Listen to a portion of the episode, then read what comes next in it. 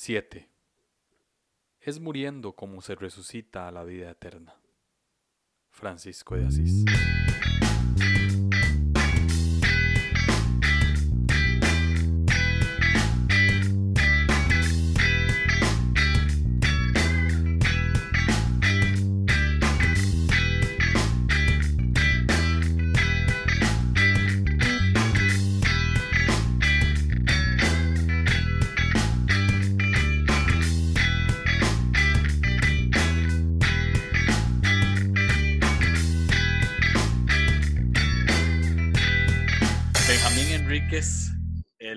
Príncipe de la capital del mundo, Izcali, Izcali.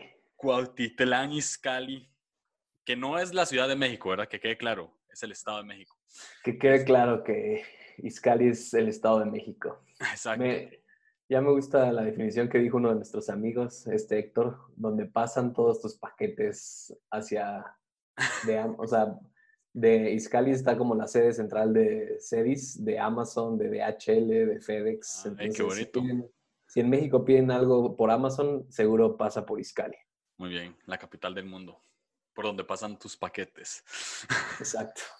Eh, Benjamín, mae, bienvenido a Línea Curva como por décima vez. O sea, ya no, no sé Cuarta. cuánto. ¿Cuarta? Cuarta, creo que es. Sí, creo cuarta. Ya te había entrevistado como tipo 7. Ajá, y luego con Sam en los catalizadores, Ajá, luego los 100 episodios de Don Julio Navarro y esta vez es la cuarta. Muy bien. He, he invitado más veces a Sam. Ah, no. Y grabamos un episodio a inicio de año. Ah, la Visión 2020, sí, me acordé. Muy bien. Se tiene que repetir, ya tengo la palabra profética para 2021. Nah. Muy bien. Este, ma, bienvenido. ¿Por qué no te presentás? Hoy, hoy hay público. Este, hay gente escuchando antes de, Sí. que, de que salga en todo lugar. Una experiencia muy cool para un 7.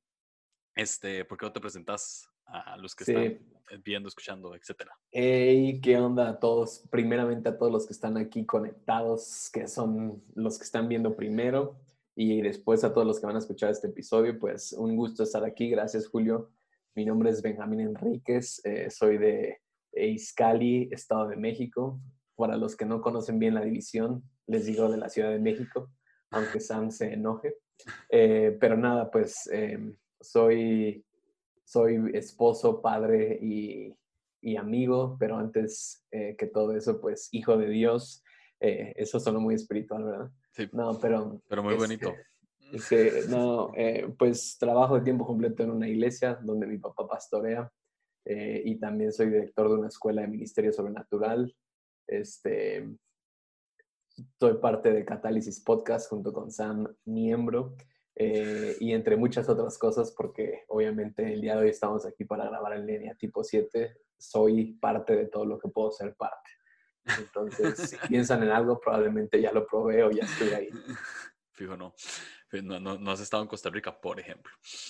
No, No sé. nu- nunca te conté la vez que Sí, iba. como, si- como siete veces me la contado.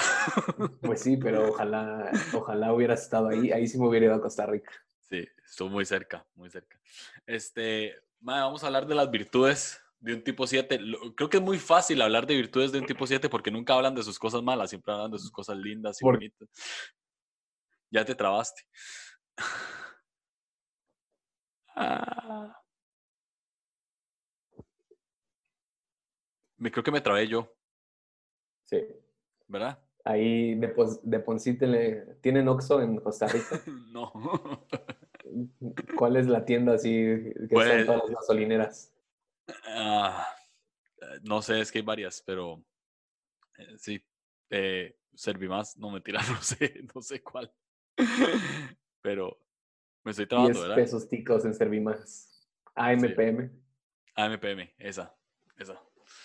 Ahí. Ya, perdón. Las, las virtudes del 7, el mejor número del enagrama. Continúa, Julio.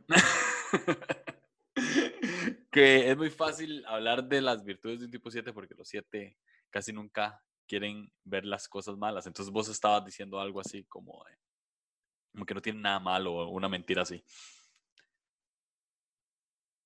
Pues creo que tenemos muchas cosas malas, eh, pero siempre las, siempre las internalizamos. y muy rara vez la sacamos. Creo que cuando un 7 externaliza lo que está mal es porque ya está muy desintegrado. Pero de hecho es, es algo que estaba pensando como de, que creo que la respuesta es que todos son iguales, pero estaba pensando como, ¿cuál será el eneatipo que es más tóxico cuando está desintegrado o el que más afecta a gente externamente cuando está desintegrado? Y creo que la respuesta correcta sería que todos los tipos por igual, pero me, me, niego a pensar eso y creo que los siete somos de los tipos que sí nos saboteamos primero a nosotros antes que a otras personas. Mm. Pero sí nos cuesta definitivamente trabajo ver lo negativo. O no, vemos lo negativo, pero decidimos no enfrentarlo. Creo que esa es la realidad de las cosas. Vemos lo que está mal, pero nos hacemos los ciegos. Sí.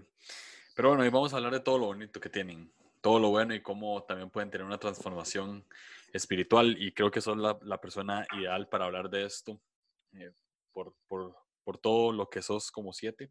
Entonces te pregunto primero, ¿qué es lo que más te gusta de tu personalidad?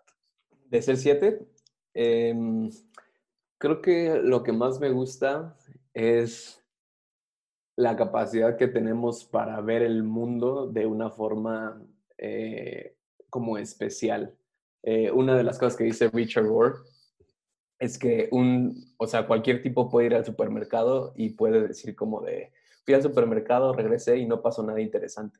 Pero un 7 puede hacer de cualquier cosa una super historia y una aventura, aunque no haya sido realmente como la, la contamos, ¿no? Entonces, creo que una de las cosas que más me gusta de, de, lo, que, de lo que soy o de mi personalidad o de ser mi tipo 7 es esa capacidad que tenemos de, de ver el mundo diferente que, que, como decías ahorita, puede ser un pecado, puede ser algo malo si no lo tienes bien balanceado, pero creo que en un equipo de trabajo, en una familia o algo así, siempre se necesita ese humor, siempre se necesita ese eh, positivismo, siempre se necesita esa perspectiva diferente que siempre eleva a otros a, a sentirse bien.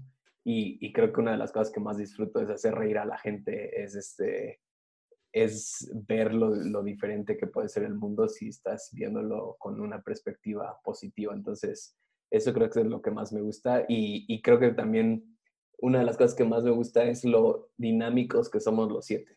Mm. Eh, y, suena así como de, ah, sí, pero la verdad es que creo que el tipo 7 es, si no es que el tipo más dinámico, el que puede ser muy bueno en, en todas las cosas, que puede También como el 3, ¿no? Pero por diferentes motivaciones, pero creo que el 7 es un tipo muy dinámico que puede hacerse muy bueno en, en, muy poco tiempo en cualquier cosa que le pongan enfrente.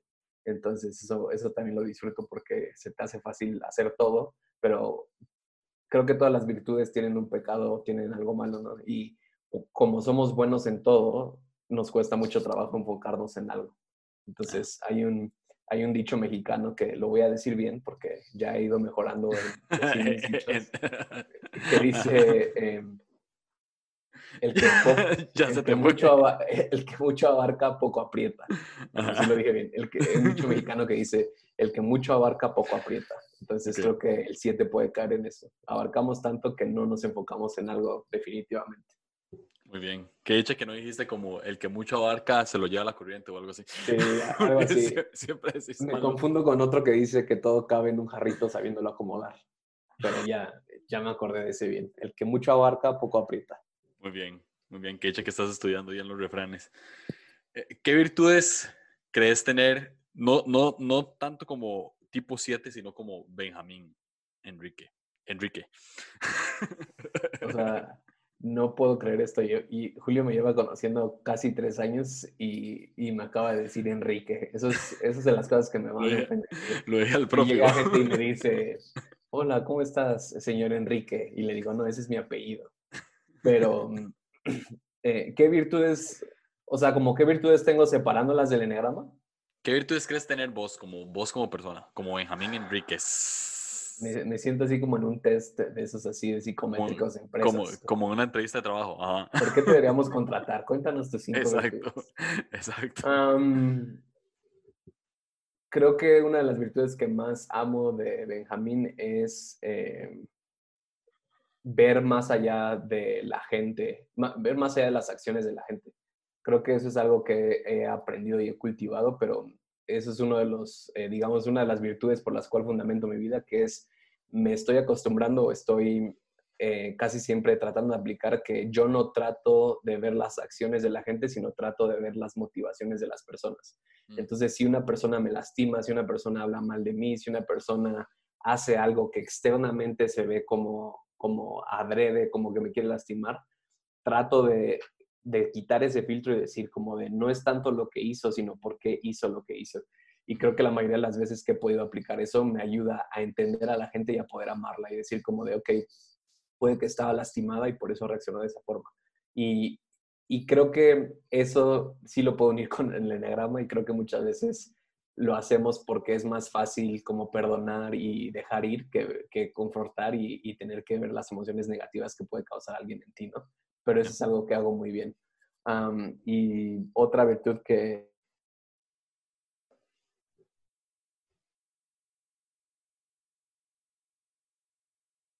de mi integración al 5, pero creo que hablando de mí, Benjamín, yo con mi personalidad, la cultura general o el conocimiento, soy alguien que me gusta leer mucho y, y, tener conocimiento de muchas cosas y creo que, creo que a veces eso me encanta porque siento que puedo tener una conversación con quien sea y también eso, estoy, creo que una de las virtudes que más me gusta como Benjamín es poder eh, estar abierto a cualquier cosa y una de las que también he aplicado en mi vida constantemente es eh, es constantemente estar dudando lo que creo o estar poniendo en duda mis creencias religiosas, mis creencias personales. Y una de mis metas personales es que el próximo año voltee atrás a ver algo que creía y decir que estaba equivocado. O sea, creo que es algo, una de las virtudes que me gusta de mí es que constantemente estoy dudando lo que creo y estoy tratando de decir como de, eh, ¿de verdad crees eso? Y, por, y hacer las preguntas difíciles. Y creo que eso no me cuesta trabajo eh, y por qué lo he aplicado, pero creo que diría eso. Wow. Cool. Ah, la virtud, según Richard Rohr, el fruto del espíritu que se le da al 7 sería el gozo. Uh, sobrio, ¿no? Ahora, el gozo no solo se interpreta como siempre estar alegre, ¿verdad? O, o evitar conflicto y siempre estar alegre, o evitar dolor y siempre estar alegre, sino se interpreta como estar gozoso aún en medio de todo lo que está sucediendo. Eh, para vos, ¿qué es el gozo? ¿Cómo lo definirías? Sí, creo que es una mentalidad. El gozo es un estado del corazón. Eh, igual creo que lo, leí cuando estaba leyendo a Richard Rohr acerca del 7 y, me encantó la, cómo lo puso y, me, me, gusta porque va a sonar muy espiritual y hasta voy a citar la Biblia. Pero, pero en Hebreos, cuando, cuando el autor de Hebreos dice que Jesús eh, perduró la cruz por el gozo puesto delante de él. Entonces, em, y lo que dice Richard Rohr es que muchas veces el 7 o, o, la personalidad del tipo 7 siempre quiere la resurrección, ¿no? O sea, vemos a la vida de Jesús y vemos la resurrección de Jesús y es como de, sí, resucitó y Jesús es el rey del universo y Jesús nadie lo vence y es eh, bla, bla, bla. Pero para que Jesús pudiera haber resucitado tuvo que haber muerte y tuvo que haber entierro y tuvo que haber duelo y muchas veces lo que evitamos es, es eso y pensamos que solo tenemos que llegar a la resurrección y ese es el gozo. Y creo que para mucha gente el gozo es que el, el gozo es un sentimiento que viene como el resultado de que ciertas situaciones o cosas alrededor de tu vida estén bien para que entonces tú tengas gozo. Y creo que el gozo es un estado de tu corazón o un estilo de vida donde constantemente estás yendo hacia eso sin importar lo que esté pasando alrededor. Entonces, hablando o regresando a lo de hebreo, sería eso. Para mí el gozo es, Jesús estuvo gozoso durante todo el proceso de muerte, crucifixión y resurrección. Pero creo que Jesús pudo tener ese gozo aún en medio del dolor más grande de su vida. ¿Por qué? Porque sabía la meta final. Entonces, yo lo diría como que el gozo es mm, una esperanza firme en, en la fe o en Dios y que no es pero el gozo no es un antídoto para no sentir dolor, ¿no? Sino el gozo es, puedo sentir todo lo que está pasando y aún eso me causa gozo, ¿no? Y tampoco es ser masoquista, así como de, ah, estoy sintiendo dolor, qué rico, sino es más como de, tengo la capacidad de tener gozo porque sé que al final todo va a salir bien. Eh, y bueno, eh, en términos, eso está muy bonito teórico, ¿no? Pero en términos prácticos, para mí es lo que más me cuesta trabajo, porque constantemente yo estoy tratando de huir a la resurrección y me odio la muerte y odio el tiempo en la cruz y odio pero, pero creo que me estoy acostumbrando más a, a, disfrutar eso y tener gozo aún en medio de eso. Qué bueno eso. Está muy bueno. Hay, hay, hay tres cualidades de Cristo que Richard Rohr menciona en su libro como, pues, eh, si Jesús hay que ponerle un eneatipo, creo que se le ponen eh, el tipo 9 y después todos los demás. No, eh, Jesús es 7. Y, ya te lo he dicho, pero se lo digo aquí a nuestros compañeros que están escuchando. Jesús es 7 porque Jesús convirtió el agua en vino para seguir la fiesta. Ya vamos a entrar en eso. ya, ya vamos a entrar en eso. El único tipo que convertiría el agua en vino para seguir una fiesta sería el 7. Entonces, Jesús. Estoy de acuerdo con eso. Jesús, si hay que poner un genetipo, sería todos, por supuesto. Este, me, da mucha risa el deseo de ser único de los siete cuando ese deseo lo tiene el cuatro en realidad. Pero bueno. este... no, no, vamos a entrar en esa discusión porque no nos incumbe. Quizás deberíamos hacer un episodio de eso. Yo tengo la teoría de que Jesús es todos los tipos, pero nosotros también podemos llegar a ser todos los tipos. Y sí, eso es otra... de acuerdo con eso. Pero eh, es que no, eh, eh, es que vamos a explicar algo aquí. Benjamín es siete, entonces para Benjamín nada es suficiente. Entonces, ser un tipo no es suficiente. o sea, ya, sea siete feliz. Mi argumento es, si somos llamados a ser como Jesús, entonces podemos ser los nueve tipos, pero eso lo dejamos para otra ocasión. Continúa con los tres tipos de virtudes. Exclusivo de Patreon, al rato me deja algo. Viene, tres cualidades de Cristo como tipo siete. Festividad era un, e, e, era un hombre festivo. Esa, esa, palabra es como que me gusta porque no se utiliza en español en realidad. Pero la, e, ser un hombre festivo, o sea, que le gusta en sí la fiesta y las festividades. ¿Cómo, Voy a hacer esta pregunta y jamás pensé que la quería hacer. Además de convertir el agua en vino, que obviamente, eh, tal vez es el, es el primer milagro de Jesús, y no, no solo es el primer milagro de Jesús, sino que es 100% innecesario. O sea, no sanó a nadie, no resucitó a nadie. Es 100% innecesario. O sea, nada más quería que la gente siguiera tomando vino. Amén. Así, aleluya. Este, además de ver un Jesús convirtiendo el agua en vino de esa manera, ¿de qué otra manera lo ves como una persona? Voy a utilizar esta palabra, fiestera. Fiestero, ah, sí, estoy de acuerdo con Rick. ¿Cómo puedes decir que eso es innecesario? Es totalmente necesario. Pero pero, o sea, Jesús era fiestero en el sentido de, me encanta, o sea, para muchos Jesús es el rey, Jesús es el, es el Señor de señores, Jesús es el Hijo del Hombre, Jesús es el último Adán, Jesús es, tenemos miles de conceptos para Jesús, pero me encanta y, y el más bíblico para mí es Jesús es un glotón, bebedor de vino y amigo de pecadores. Entonces, 100% creo que a lo mejor no hay tantas historias en la Biblia que dicen Mateo 32, ¿no? Y Jesús se fue de fiesta con sus amigos, ¿no? Pero creo que eso, e, el hecho de que la Biblia diga que la gente decía de eso de él, no nos habla que fue algo que sucedió una vez, como la, la boda, las bodas de Canaán. Nos habla algo que a donde quiera que iba, Jesús había hecho esa fama de que era el bebedor de vino, el glotón y todo eso. Ahora, yo no estoy diciendo que eso sea que pecaba o que eh, hacía, o sea, que era algo Era su fama, era lo que la gente decía a él. Era lo que la gente decía. Y, y a lo que me lleva eso, que, que lo mismo, o sea, creo que el tipo 7 y, y, esa cualidad que atribuye Richard Rohr de Jesús de festividad o de fiesta, creo que es eso, pero obviamente Jesús era súper sano y súper integrado y lo que sea. Entonces, creo que externamente para un 7 o para una persona así, se puede ver igual a lo que, o sea, yendo a fiestas y, siendo festivo, pero creo que muchas veces la motivación es la que importa. y, y, el punto de la festividad o de la fiesta o de, de estar en el relajo y hablando como siete es que tienes que analizar tu motivación. Y si yo lo estoy haciendo para escapar mi dolor y para escapar el mundo, entonces es una mala motivación. Pero si lo estoy haciendo a, a partir de sobriedad, que es nuestro fruto del espíritu, esa sobriedad de no lo estoy haciendo porque necesito más, sino porque lo estoy dando de lo que me sobra, entonces no es una motivación incorrecta. Entonces veo a Jesús que le llamaban el, el, bebedor de vino y, aparte, o sea, creo que Jesús, eh, sigo afirmando, era siete, o sea, no le gustaba estar en un solo lugar. Jesús se la pasaba de pueblo en pueblo y cuando se aburría decía, vamos a otro pueblo, aquí ya no nos hacen caso, aquí ya nos pelaron, ya me aburrí de este pueblo. Y sí iba a otro pueblo y Jesús así se la pasó viajando por todo Israel, pero creo que era eso. Jesús Jesús no necesitaba ser llenado de algo, Jesús llenaba a donde quiera que iba.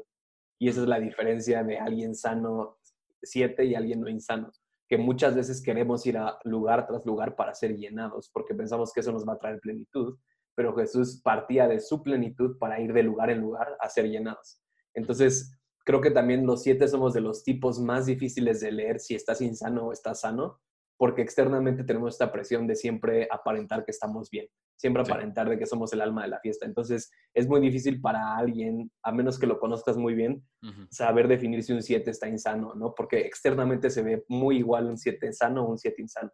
Pero yo diría eso, o sea, creo que en ese aspecto de la fiesta, Jesús iba de lugar en lugar trayendo la fiesta, no porque necesitaba ser llenado, sino porque él ya era lleno a partir de su plenitud. Y un siete insano lo que hace es ir de fiesta en fiesta, digámoslo así, porque necesita ser llenado porque no ha encontrado su plenitud en Jesús. muy bueno eso. Otra cualidad de Cristo es muy asociada a esta también, es que tenía la alegría de vivir. Ah, e, es, es, muy, es muy curioso porque no todo el mundo está feliz de vivir. es una realidad, ¿verdad? Que, que, tal vez a los siete les puede chocar un poco que también que exista gente. Ahora, ahora estaba escuchando eh, eh, el libro de Richard Rory y él, y él, decía, cuando alguien está triste en un lugar, el 7 se siente triste. O sea, eh, no, no, no, no, les, no, les, no les cabe tampoco el hecho. También les, parece, les parece como extraño, ¿no? Diría, no diría que se siente triste, sino le choca el sentimiento de tristeza, entonces hace todo lo posible para que eso desaparezca del cuarto. Exacto, exacto. Pero lo pone en un estado de tristeza que no le gusta, entonces por eso es que empieza a hacer que el cuarto no lo sea. Mm. Eh, ahora, hay mucha gente que, que realmente, y, esto es una realidad, eh, diría que, que, fea, hay mucha gente que no le gusta vivir, o por lo menos no vive de una manera alegre. Pero los siete tienen esto, más que todos sanos, que tienen la alegría de vivir y se ve reflejada en Jesús. A pesar de que Jesús sabía que iba a estar aquí poco tiempo, y que su ministerio iban a ser tan solo tres años, ¿verdad? Todo lo hizo siempre con una alegría de vivir. ¿Cómo es un Jesús alegre? Sí, eh, hablando específicamente del 7, ¿no? Creo que la alegría de vivir viene de estar presente. Y volvemos a lo mismo. Un 7 insano puede aparentar que está disfrutando de la vida, pero en realidad no, en realidad solo está tan deprimido como el 6 o tan deprimido como el 4 de la vida que tiene, pero la forma en que, como sabemos, ¿no? el 7 siempre está viendo al futuro, siempre está viendo a lo que viene, siempre está viendo a la próxima fiesta, la próxima actividad que tiene, Ahorita todos los siete están emocionados por Navidad, están emocionados por Año Nuevo, están emocionados por los regalos que les van a dar y cuando llegue Navidad, si están insanos, no van a estar satisfechos con eso y van a ver Año Nuevo y así van a esperar hasta el 2022. Pero creo que esa alegría de vivir nace de, de aprender a estar presente. Entonces, creo que, creo que es como tú decías, ¿no? O Jesús sabía que iba hasta, sabía que venía a esta tierra a morir, ¿no? Sabía que iba a morir, pero, pero esa alegría de vivir nacía a partir de aprender y saber a estar presente. Y creo que muchas veces como siete no estamos presentes y es lo que nos cuesta trabajo. Entonces, tenemos una, o sea, bueno, lo mismo, son dos, ah, son dos ramas externas de alegría de vivir. Por una parte tenemos esta alegría de vivir, pero alegría de vivir hacia el futuro, de qué va a pasar mañana, qué va a pasar mañana, pero estás en un momento presente y no estás pensando en lo que está pasando en ese momento, sino estás pensando en lo que va a pasar mañana. Y, por ende tienes esta alegría de vivir, pero no es de lo que está pasando hoy. Y creo que la alegría de, vivir que tenemos con Jesús es lo que dice en la Biblia, ¿no? Que Jesús les dice, no, o sea, no se preocupen por el día de mañana, suficientemente tiene, ahí está Jesús hablando como siete. No se preocupen por el día de mañana, suficiente tiene el día de hoy eh, entonces, ¿qué está diciendo ahí Jesús? Vivan presentes en el día de hoy, no se enfoquen en el día de mañana. Y creo que esa era esa plenitud de Jesús de la alegría de vivir, como de lo que tengas que traer hoy, que venga el día de hoy y lo voy a disfrutar y lo voy a, lo voy a meter a mi vida y eso me va a dar plenitud de vivir. Y creo que eso es lo que más, creo que eso es lo que más trabajo nos cuesta como siete. Es muy fácil para nosotros aceptar lo que pasa el día de hoy bueno, pero, pero aventamos al día de mañana lo malo. Entonces, si el día de hoy, y, voy a decir un ejemplo, ¿no? Con Julio, lo voy a, lo voy a, lo voy a exponer. O sea, a Julio yo le había dicho algo eh, acerca de un viaje y, y, y, al final no se pudo eso, pero yo tenía miedo de confrontar a Julio porque simplemente sabía que iba a ser una conversación incómoda. Entonces yo estuve posponiendo eso hasta que fue Julio el que me confrontó de eso. ¿Por qué? Porque eso fue algo que yo supe desde hace, yo sabía de eso desde hace como dos, tres semanas, pero no lo toqué. ¿Por qué? Porque era algo incómodo y eso no me causaba alegría de vivir. Entonces creo que eso se ve manifestado en nuestras vidas como siete, que es como de, tenemos que, tenemos, somos buenísimos en disfrutar la vida, pero a veces no la disfrutamos hoy, sino la disfrutamos mañana. Entonces creo que el llamado a sanidad o el llamado a plenitud de un siete es aprender a vivir alegremente, pero no solo pensando en el mañana, sino el hoy. Y el hoy con lo que sea que traiga emociones buenas y emociones malas. Y, a mí, honestamente, me, sigue costando mucho trabajo, ¿no? Para las cosas padres y que se sienten bien, me encanta vivirlas y disfrutarlas en el momento. Pero cuando son emociones negativas o cuando son situaciones difíciles, en ese momento busco algo que me cause placer para anestesiar mi dolor. No. No, no, me, no me expusiste, te expusiste vos. Ah, me fallaste. No, mentira. No te perdono y te amo. Y te voy a ver igual. Este, quiero que quede claro. Esto es un dato random. Benjamín es tan siete que el primer día que lo conocí, no, no, nunca nos habíamos visto. No, nunca nos habíamos visto. El primer día que lo conocí me dio un beso en la frente. Así es, siete es. Y yo, este maje, qué pex. Pero bueno, viene esta cualidad de Cristo que para un siete en sí va a, va a decir, maestro, esto no, no creo que sea una cualidad, eh, pero lo es. Y eh, en, en, inglés es pain, en español diría que es dolor o esta pena, ¿no? Pero más que todo lo, lo, traduciría como dolor. ¿Por qué dolor es una buena cualidad? Quiero que me respondas eso vos como siete. ¿Por qué crees que dolor es una buena cualidad? Dolor es, lo diría así, dolor es una buena cualidad porque me permite sanar y me permite estar presente. Dolor es una buena cualidad porque, porque me permite ver todo el espectro de la vida. Y creo que, creo que ese es el, el llamado a los siete, que, que aprendamos que la felicidad no solo está en el espectro bonito de la vida, sino en el espectro total de la vida. Entonces muchas veces nada más queremos el aspecto bonito de la vida y pensamos que una vida sin dolor es igual a felicidad. Pero lo que tenemos que aprender es que una vida una vida es felicidad si la aprendemos a aceptar tal como es. Eh, y yo diría esto, y, creo que alguna vez lo estábamos comentando tú y yo, eh, o, lo había comentado contigo, pero creo que, y esto aplica para todos los tipos, pero creo que la mayoría de las cosas con las cuales batalla un tipo, y en este caso el 7, que es la necesidad de evitar el dolor, no es por intencionalidad consciente, sino es por ignorancia de cómo crecimos. En otras palabras, para un 7, una de sus mayores dificultades es eh, eh, enfrentar el dolor, sentir el dolor. Pero no es porque, o sea, sí lo hago conscientemente, pero es más inconscientemente que desde chiquito aprendí, tengo que evitar el dolor, tengo que evitar el dolor. Pero fue porque nunca nadie me enseñó y me dijo, Benjamín, esto es como enfrentas el dolor, así es como sientes el dolor. Y eso aplica con cualquier tipo, ¿no? O sea, un 6, la necesidad de estar seguro, ¿no? O sea, no fue porque nunca, nunca alguien se sentó con él, esa persona con ese 6 y le dijo, esto es como estás seguro, no necesitas otras cosas, para, así es como estás seguro. Entonces, creo que para la mayoría de los tipos, y en este caso el 7, esa, ese miedo, ese pavor que le tenemos al, al, dolor, no es porque lo hagamos intencionalmente, sino es porque nunca nos han enseñado que, que es, este, que es bueno, que, que causa una buena, em, una buena sensación. Y, y, en los días buenos, cuando Benjamín se despierta poderoso y cuando Benjamín se despierta sano y puedo y soy capaz de enfrentar mi dolor, me doy cuenta que eso es muchísimo mejor que hacer cualquier cosa que a veces uso para anestesiar mi dolor. Pero me sigue costando. ¿Cómo, lo Cuando lo logras, ¿cómo lo enfrentas? Eh, bueno, si hay siete aquí, me van a entender, ¿no? Si no, pues traten de esforzarse.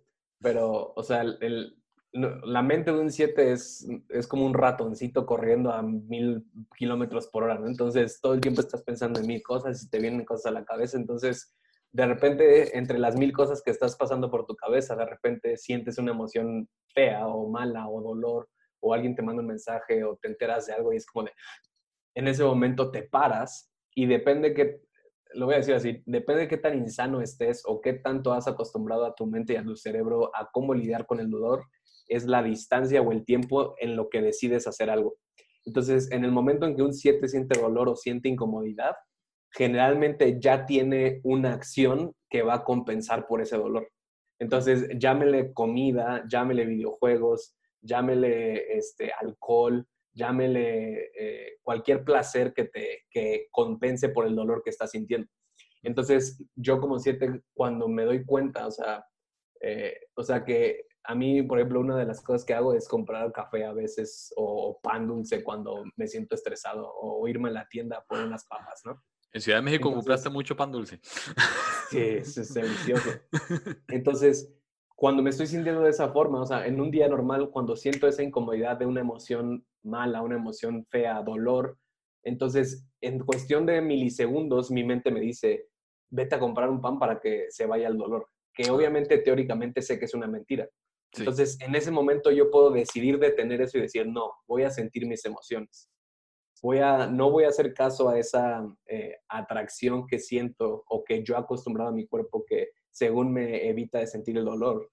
Y entonces lo que hago es, no hago eso, decido sentarme en un lugar y o escribo en mi diario o me siento a orar o me siento y simplemente digo, a ver, ¿por qué te sientes así? ¿Qué está ocasionando que sientas ese, ese dolor? ¿Qué está ocasionando que sientas ese estrés? Entonces trato de llegar a la raíz y entonces lo que, y no sé si lo dije alguna vez en un episodio que grabé contigo o en, algún lugar, pero el punto de los siete es es que pensamos que lo sano para ser de un 7 es, lo diría así, es comernos el dolor o es, es, este, es quedarnos con el dolor. Y, y la solución de un 7 no es quedarte con el dolor, es aceptarlo simplemente y dejarlo ir. Mm. Entonces, esa es, esa es, la gran mentira que creen los siete o que creemos los siete. Pensamos que cuando constantemente nos están diciendo, es que tienes que aceptar el dolor y es que tienes que sentir el dolor, pensamos que es como si trajéramos un costal y cada que sentimos dolor lo echamos a un costal y no lo quedamos. No, no, no. El hecho es, el hecho de sentir el dolor como siete o aceptar tu dolor como siete es simplemente como un bocado de comida. Lo agarras, te lo tragas y bueno, yo sé que a lo mejor es un ejemplo muy, este, visual, pero soy siete y me gusta. Eh, o sea, es como, una, es como un cacho de comida, es como agarras, te lo tragas, lo sientes, lo procesas la comida y no te lo quedas. Pero eso es lo que, es, eso es lo que no sabemos hacer como siete, no sabemos procesar el dolor, que no es quedárnoslo, sino simplemente es aceptarlo y procesarlo. Entonces creo que eso es, eso es y eso es lo, o sea, con lo que empezamos, ¿no? ¿Por qué el dolor es algo bueno? porque es como la comida, es como te nutre y, es lo mismo, el dolor, y esto es en general, no solamente para los siete, ¿no? Y esto es en general no solo emocionalmente, pero sino en tu cuerpo. Imagínense si cada uno de nosotros viviéramos sin dolor. ¿Qué es lo que pasa cuando te caes? Imagínate que te caes, Julio, en la patineta y te rompes la pierna y, y no sientes dolor. No podrías sanar tu pierna rota. Entonces, a lo que apunta el dolor es a algo que necesita sanar. A lo que apunta el dolor en nuestro cuerpo es algo que necesita sanar. En lo que apunta el dolor en nuestra alma es algo que necesita sanar.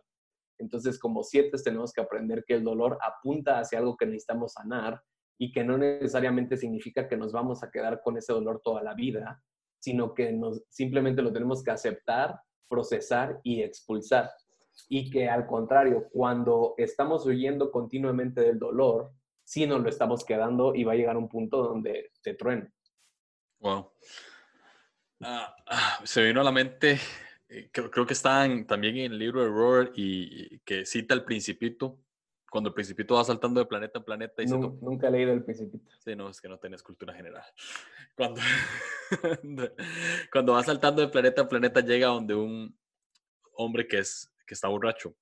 Entonces el principito le pregunta que, que, que, está, que está haciendo. Entonces él le dice, estoy tomando. Entonces él le pregunta, ¿por qué está tomando? Él dice, para olvidar. Entonces le pregunta, ¿para olvidar qué? Para olvidar que estoy tomando. o sea, el, el, tomar licor le producía dolor y aún así tomaba para olvidar que lo, que lo estaba haciendo. Eh, hablando con, con Misty, la de Enneagram Discovering Freedom, que también, también grabamos un, un episodio, ella decía algo muy interesante y es que los siete, eh, especialmente los, muchos números, pero los siete en especial, todo lo que quieren atraer para sí, al final lo terminan alejando. O sea, esa búsqueda de felicidad eh, constante la terminan alejando porque no saben que no puede existir cierta felicidad o felicidad plena sin atravesar dolor. Como lo que hablamos de Jesús, ¿no? Entonces, como, como no pueden procesar el dolor, al final no pueden ser 100% felices en lo que están buscando. Eh, eh, esto del dolor me parece muy interesante y, algo que se me venía a la mente también ahora que estabas hablando es que el dolor, como dijiste, es necesario para poder sanar. El, dolor de Jesús en la cruz era 100% necesario para poder sanar a todos los demás. Ahí es donde yo creo que, yo creo que en todos, sin querer, en todos los episodios que he grabado sin querer, hemos hablado siempre de la cruz de una u otra manera como que en la cruz se ve integralmente el Jesús en todos los tipos porque se ve como todo, ¿no? Pero esta parte es súper necesaria porque claramente la cruz traía dolor. Y no era un dolor, eh, era un dolor sano, ¿verdad? No, no un dolor que un tipo 4 quiere experimentar porque es muy doloroso, sino es, es un dolor necesario para poder sanar todo lo demás. Ahora, otras virtudes, eh, cerrando un poquito esta parte de dolor, que yo sé que no es tan bonita, pero, pero es una cualidad buena de Jesús y ya explicamos por qué. Otras cualidades que tienen los siete y que, y que se ve en Cristo es, es esa alegría, ¿verdad? Y que, y que son yo puse aquí son felices. Porque vos dijiste, ¿verdad? aparentan, ser aparentan serlo, pero por lo menos de afuera, si vos ves a Jesús, Jesús era genuinamente feliz. ¿sí? Y, y, era genuinamente feliz también como un siete. O sea, y lograba hacer este tipo de cosas como convertir el agua en vino o como, o como ir de, lugar en lugar. O sea, todo, que, todo lo que hemos mencionado que Jesús podía hacer como siete lo hacía. Entonces, realmente sí son felices. Eh, tal vez tienen una falsa felicidad, pero sí son felices. Y lo que tienen que hacer es buscar la verdadera felicidad que se encuentra en que Jesús te hace feliz, hermano. Amén. es, es un mensaje hiperpentecostal, pero, pero real. Nada más que es también a través del dolor. Ahora, hay un símbolo que Richard, Richard menciona varios símbolos. Eh, el color era el verde. El verde, el amarillo es el del 3. Ah, a ver. El, el color era amarillo. sí, yo sé. El color era el verde.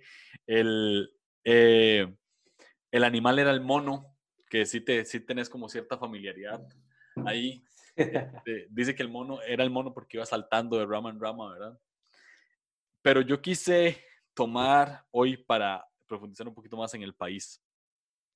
Eh, eh, habían dos países, Irlanda y Brasil, pero quiero agarrar Brasil.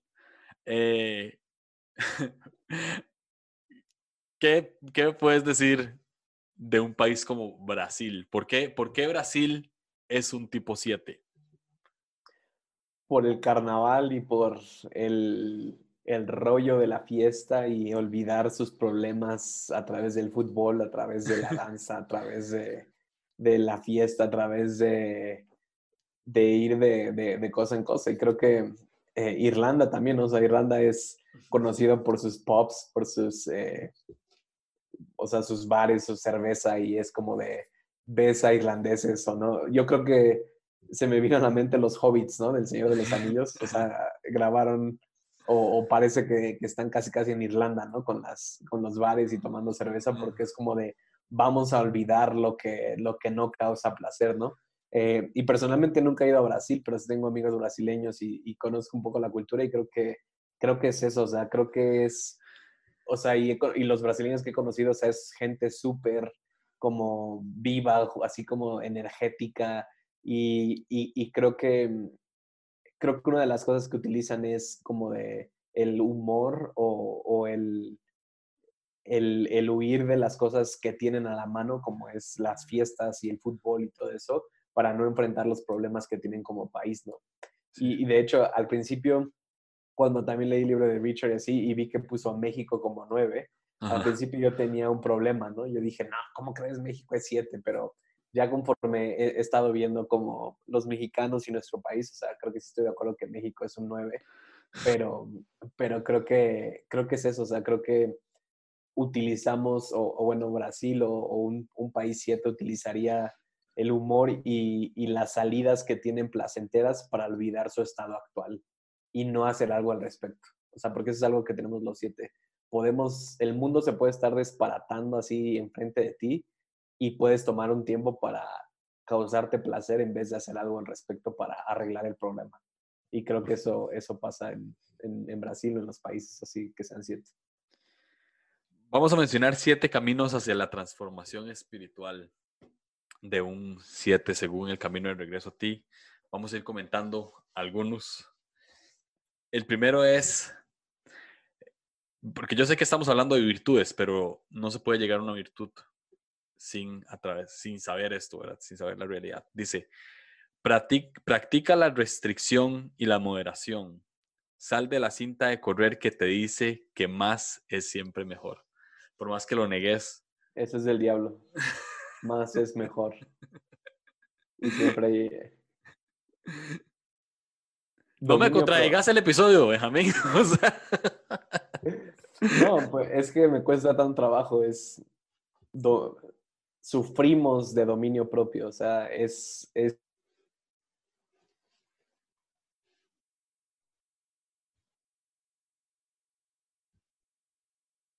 es increíblemente difícil el dominio propio en las cosas que piensan.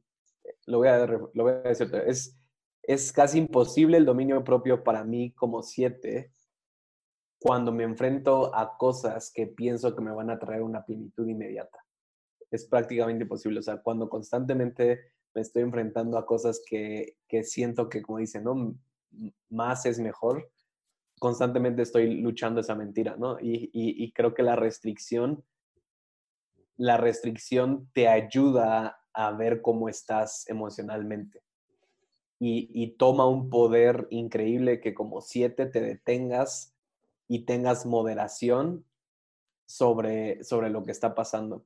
Y, creo que leí de Helen Palmer, que también habla de, del siete. O sea, creo que la, la, la sobriedad es aceptar la vida tal y como es, tanto en lo bueno como en lo malo y no necesitar de sustancias o de productos o de actividades para entonces sentirte bien. Pero sí, definitivamente, yo, o sea, personalmente yo creo que lo que más me cuesta trabajo es contenerme o tener dominio propio y restricción de ciertas cosas, ¿no?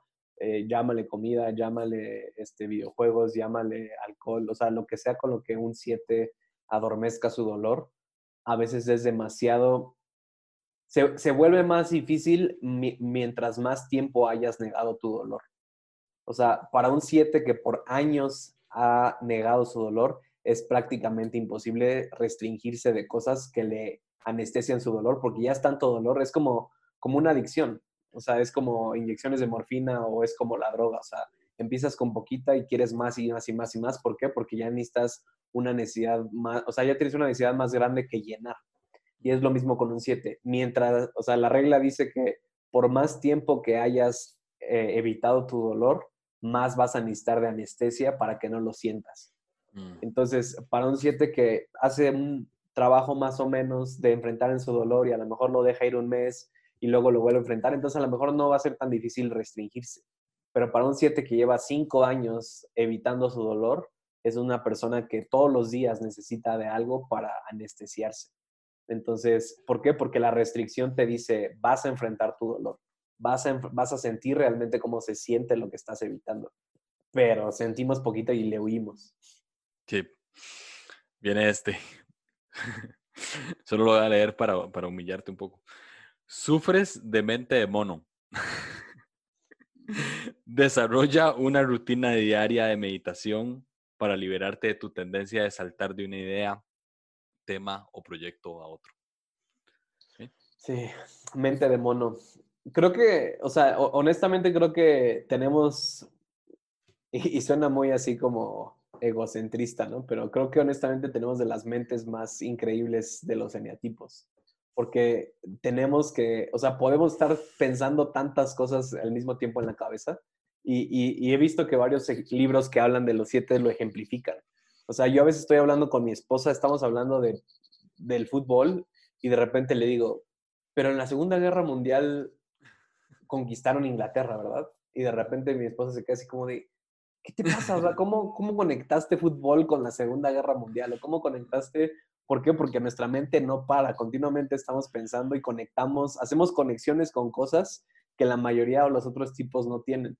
Pero eso también es nuestro mayor problema porque a veces ni siquiera nos podemos concentrar en una cosa, ¿no? Eh, y sí, o sea, yo en mi día a día, si no anoto, o sea, constantemente estoy, yo tengo como un to-do list, una lista de cosas que hacer gigante en mi cabeza continuamente. Y si no las anoto, se me olvidan los dos minutos. Y luego estoy ahí como, ah, ¿qué había dicho que tenía que hacer? Porque ya lo tenía en mi cabeza. Entonces, creo que una de las prácticas que yo he adoptado que me ayudan mucho con mi mente de mono que, que el, principalmente lo que más me ayuda a procesar mis emociones es el hacer journaling o, o sea, escribir en un diario. O sea, eso me ha ayudado mucho. El, el, tratar de hacer todos los días, escribir cómo me siento, escribir qué ha pasado en mi vida, escribir cosas, eso me ayuda a detener las revoluciones de mi cabeza y a poder como plantar todas esas ideas para entonces poder ir a más. Desarrolla y practica la disciplina espiritual.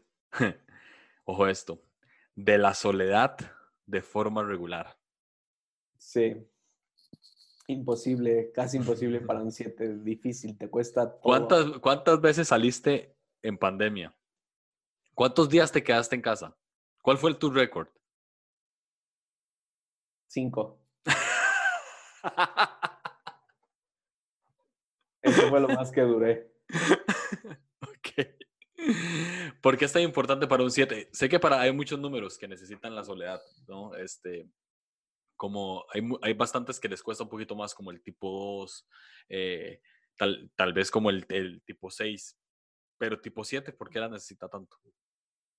Más bien, mm, ¿por qué pensamos que no la necesitamos? O sea, no la disfrutamos. O sea, a un 5 le encanta la soledad, ¿no? Y, Amén. Y, por eso y por eso nos integramos hacia eso, pero creo que es porque y, lo voy a decir así, moder, o sea, modernamente o en el tiempo en que vivimos hoy, a veces soledad no es solamente que estés solo sin gente, soledad es que estés solo contigo.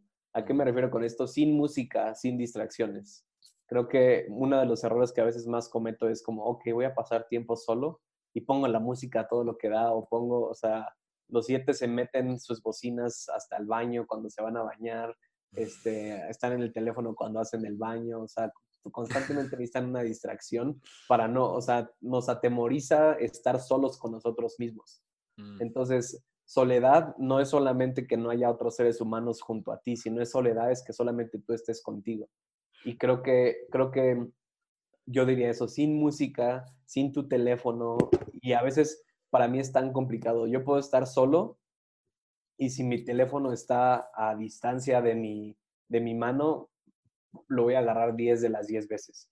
O sea, yo constantemente tengo que, si voy a decidir estar solo, mi teléfono tiene que estar en otro cuarto. Entonces, es importante porque te da la oportunidad de ver realmente lo que está pasando contigo.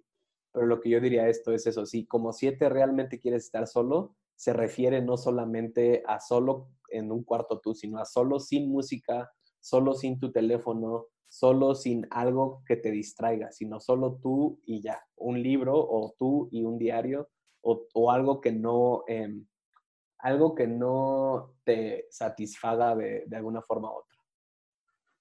Mira esta para, para conectar con esa. Este, ya llevamos 50 minutos. Yo sabía que este iba a ser el episodio más largo porque si los siete hablan demasiado. Pero esta y fijo, vamos a sacar algo bueno aquí. Dice, hasta a mí me duele. Bueno, a mí no me duele tanto, pero me duele si yo fuese siete. Reflexiona sobre el pasado sin temor y haz una lista de las personas que te hirieron o que heriste. Luego perdónalas y perdónate. Amén. Salto a la siguiente. no, creo que ¿Hablo de esa? O, Dale, dale, sí, sí, sí. O sea, no, no, creo que no es tanto como lo tú lo dices, creo que como siete es Richard o, o bueno, ahí el que el enneagrama de regreso a ti, no me acuerdo cómo se llama. Ian Morgan. Ian Morgan lo dice porque para un 7, si tú le preguntas, o sea, un 7 pudo haber pasado por la peor infancia del mundo, lo golpearon, su papá era alcohólico, o sea, puede haber pasado por lo peor y tú le preguntas, oye, ¿cómo fue tu infancia? Uh, muy bien, o sea, la verdad tuve algunas dificultades, pero no pasó nada, todo bien, salimos adelante, no estoy traumado. O sea, y si le preguntaras a un 4, se pone ya a chillar. ¿Por qué? Porque tiene la necesidad del 7 de, de evitar el dolor. Entonces, e- esa llamada a ese crecimiento espiritual es porque genuinamente muchos de nosotros como siete podemos seguir por nuestra vida pensando que la gente no nos lastimó o diciendo así como, no, yo no tengo nadie que perdonar porque nadie me hizo nada. No, sí tienes que perdonar a alguien que te hizo algo. Lo único que estás diciendo es que no he tomado el tiempo para pensar en eso y aceptar que alguien me lastimó y aceptar Ah. o, o aceptar que yo lastimé a alguien. Porque Wow. también nos cuesta mucho trabajo. A mí me, me cuesta demasiado trabajo pedir perdón. O sea, con gente cercana, ¿no? O sea, si le pego a alguien en la calle, lo que sea, no me cuesta, pero, o sea, con, mientras más cercana sea la persona, más, me, más, más trabajo me cuesta pedir perdón, porque es lo mismo, es como aceptar ese dolor o aceptar esa emoción incómoda de sí, sí acepto que te lastime y sí, o sea, es horrible. Me, me, me da un escalofrío cada que cuando es, o sea, cuando pido perdón. ¿Por qué? Porque es lo mismo, es aceptar el dolor, aceptar que hice algo mal, aceptar que no fue una situación placentera. Entonces creo que Ian lo dice más en el aspecto de párate a pensar quién te ha lastimado en tu vida y no solo pienses que todo esté bien. Porque es tan fácil que un 7 termine viviendo en La La Land o así en el mundo maravilla donde no pasa nada, cuando en realidad sí están pasando miles de cosas a su alrededor, pero que él, no ha de- él o ella no ha decidido ver. Ya. Regresa al momento presente cada vez que comiences a fantasear sobre el futuro o hacer demasiados planes para él.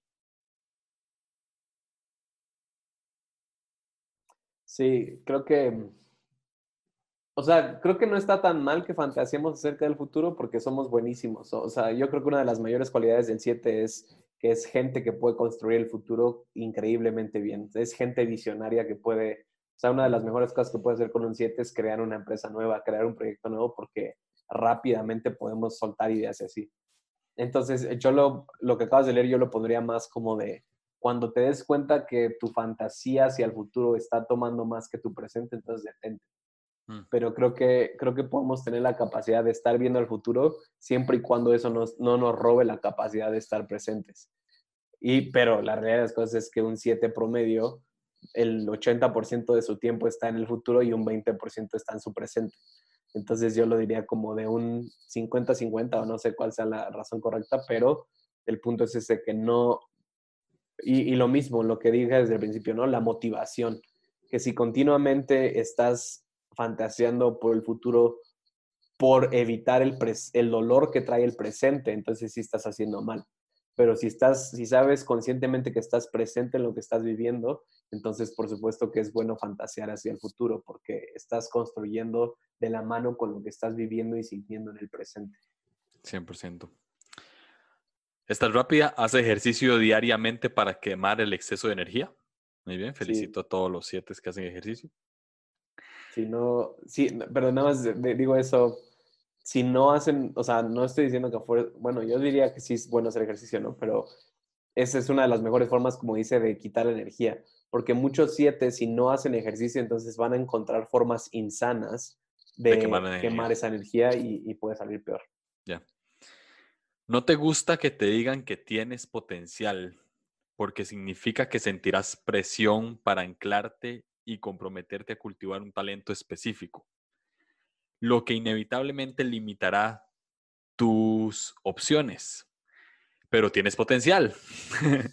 Así que, ¿en qué profesión o camino de tu vida te gustaría comprometerte a largo plazo? Toma pasos concretos para utilizar los dones que Dios te dio. Esa, esa me gusta mucho. Tengo un amigo 7, mi mejor amigo es 7, y es buenísimo con la música. Pero siento que cada vez que le decimos que tiene potencial para ser un buen músico, como que más bien no lo hace, ¿verdad? deja. ¿Te ha pasado? Ah, es raro porque a lo mejor a mí no tanto, porque yo creo que desde el principio he, he tenido la oportunidad mucho de hacer lo que yo quiero en el momento en que yo quiero. O sea, y eso ha sido la gracia de Dios o, las oportunidades que he tenido en mi vida, pero sí lo puedo entender. Y la razón por la cual nos afecta tanto es por nuestra desintegración, que es, que es lo que más he estado descubriendo en estos últimos meses acerca de mi personalidad. O sea, que el 7 se desintegra al 1, pero sabemos que el 1 tiene un crítico interno que constantemente le está diciendo que es una mala persona y que no es lo suficientemente bueno. Mm. Entonces, a veces pensamos que el 7 desintegrado se ve como alguien que solo está fijando en lo que está mal, pero en realidad el 7 desintegrado empieza con sí mismo a ser un crítico y diciendo que no es suficiente y diciendo que necesita hacer más. Entonces yo me he dado cuenta que cuando más desintegrado estoy es cuando más duro soy conmigo mismo. Y es cuando me estoy diciendo que no soy suficiente y es cuando me estoy diciendo que debería, o sea, y, y ahí entra esa, esa mentira. Es como de tienes tanto, o sea, una de mis frustraciones más grandes en la vida es esa tengo tanto potencial, tengo tantas cosas que podría estar haciendo y no estás haciendo nada. Entonces, es extremadamente doloroso para un 7 desintegrado que le digan eso porque él lo sabe. Creo que es más eso. Un 7 constantemente está pensando en todo lo que podría estar haciendo que no ha decidido hacer y le duele y, sabe que podría estar haciendo más. Y esa es una de mis, de mis batallas constantemente en mi vida. Es como de constantemente estoy pensando como de, ah, podría estar haciendo esto, esto y esto y no lo estoy haciendo. ¿Por qué? Porque, porque sé mi capacidad, pero a veces no tengo el compromiso para hacerlo. Entonces, no creo que sea tanto que nos enfoquemos en una cosa, sino que nos enfoquemos en terminar lo que nos proponemos hacer. Pero sí, definitivamente es, es algo que constantemente estamos batallando. Primero nosotros mismos. O sea, nosotros somos los primeros en juzgarnos a nosotros mismos y decirnos que tenemos potencial y que no lo estamos cumpliendo y nos volvemos extremistas pero después de eso, si la gente encima de eso no nos dice, nos tira. Último consejo, y con esto vamos Gracias, a, Julio. a, la, a la último consejo y con esto vamos a la invitación que Dios le hace a los siete y terminamos y es que es algo que, que has hecho. Te felicito, Benjamín, por ser tan integrado. No, te doy un aplauso. Un aplauso. Usa un diario de vida y escribe tus respuestas a preguntas como ¿qué significado tiene mi vida? Es una pregunta difícil para un siete. ¿De qué recuerdos o emociones estoy huyendo? Otra pregunta difícil. ¿Y dónde está la profundidad que anhelo que complemente mi inteligencia? No abandones este ejercicio hasta que esté terminado. Todo esto, todos los puntos que leí, son 10 en el libro de Camino de Regreso a ti, leí 7. Todos estos nos llevan al final a una invitación que Dios nos hace, según Richard Rohr, y es la invitación al realismo. Y Richard Rohr ponía entre paréntesis, cooperar con Dios. Eh, es importante, siempre he dicho esto cada episodio que grabo de un tipo 7 porque me gusta mucho el ejemplo. Soy fan de Mafalda y Mafalda, hay, un, hay una tira donde Mafalda va en el columpio, ¿verdad? En la hamaca y va así todo el tiempo y cuando pone los pies en la tierra, dice, hay siempre, siempre hay un momento en el que se acaba la diversión, siempre hay un momento en el que hay que poner los pies en la tierra. Y yo siempre me imagino que el 7 está en un columpio, ¿verdad? Y no quiere poner los pies en la tierra porque es caer en la realidad de que el mundo no es tan perfecto, que no es tan color de rosa, que no es tan lindo como creen y de que pues existe el dolor, ¿verdad? Entonces, eh, ¿qué consejos le, daría, le darías a un tipo 7 para que pueda caer en la realidad y no le tenga miedo al realismo. ¿Y, y qué añadirías a esto que Richard Rohr pone entre paréntesis, que el realismo es cooperar con Dios? Sí, me, encanta eso, esa parte que dice que es cooperar con Dios, porque creo que los siete somos muy autosuficientes y pensamos que nos podemos comer el mundo a mordidas. y, cree, y, y muchas veces caemos en, una independencia, pensamos que nosotros solitos podemos.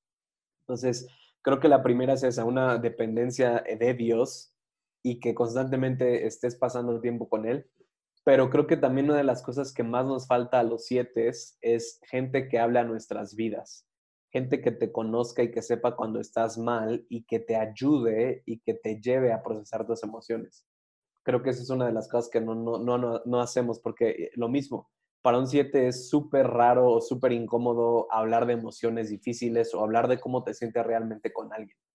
Y, constantemente lo estamos rechazando y estamos abriendo eso. Y nosotros podemos hablar de quien quieras que nos pongas enfrente, pero cuando se trata de nosotros, entonces se vuelve tan incómodo. Entonces, creo que uno de los mayores consejos eh, que yo he podido ver en mi vida como crecimiento es tener gente en mi vida a la cual yo le haya dicho, oye, cuando veas que, cuando me ves medio mal o cuando ves que estoy insano, cuando me ves, eh, confróntame y dime qué pasa, dime realmente cómo te sientes, vamos a lidiar con esto, vamos a lidiar con lo otro porque si haces eso con gente alrededor en tu vida, entonces cuando tú no lo quieras hacer, o sea, por muy sano que seas como siete, va a haber un momento donde tú no puedas llevarte a ti mismo a lidiar con los sentimientos difíciles, con las emociones que no se sienten bien, pero si tienes a alguien que te ayude a llevar o a, llevar, a llegar a ese lugar, entonces va a ser muy bueno.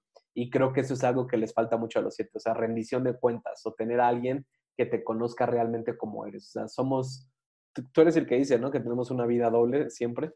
O sea, los siete somos muy buenos en aparentar algo, lo que queramos con quien sea. Pero creo que la mayoría de los siete llega un, un momento del día, en su día a día, cuando están solos, cuando ya terminaron de anestesiarse con todo lo que pudieron y aún así no pudieron eh, huir de su dolor, llega un momento donde cae esa realidad y dices, no, pues sí estoy bien mal, o no, sí tengo que hacer algo al respecto, o sí, sí tengo todo este dolor, pero lo pasamos por, o sea, pasa por nuestra cabeza tres, cuatro segundos y lo olvidamos y seguimos con nuestro ritmo. Entonces creo que lo que más necesitamos a veces como siete es alguien que esté ahí o dos o tres personas que les tenga 100% confianza y que continuamente te puedan decir como de, oye, necesitas detenerte, oye, necesitas lidiar con tus emociones, oye, te ves deprimido, te veo triste, ¿qué está pasando? Porque eso no lo hacemos casi nunca los siete. Ah, eh, Benji, gracias por, por, ser el episodio más largo, oficialmente, obvio. Este, gracias por, por ser un 7. Eh, son muy necesarios los 7. Algo que siempre leo obvio. es que, sí, o sea, le dan alegría a la vida, es, real, es, 100% real. O sea, eh, hace poco vi un meme que me lo compartió un amigo que es 7, que decía que que yo siendo tan asocial y tan, ¿verdad? tan antisocial y tan, tan amargado y tan querer estar en la casa, siempre también busco amigos extrovertidos por alguna extraña razón, ¿verdad? Ese soy yo buscando amigos extrovertidos. Entonces, gracias por ser parte de, mi vida, aunque sea a la distancia, y ya nos vamos a ver para comer tacos. Aunque sos vegano y no, entiendo cómo un 7 puede ser vegano, o sea, no tiene sentido alguno. Ese es, ese es mi cruz que llevo todos los días de restricción y de dominio propio. Muy bien, me parece muy bien. Pero gracias por estar aquí una vez más. No, gracias a ti, Julito, Olivio, por darme la oportunidad. Ah,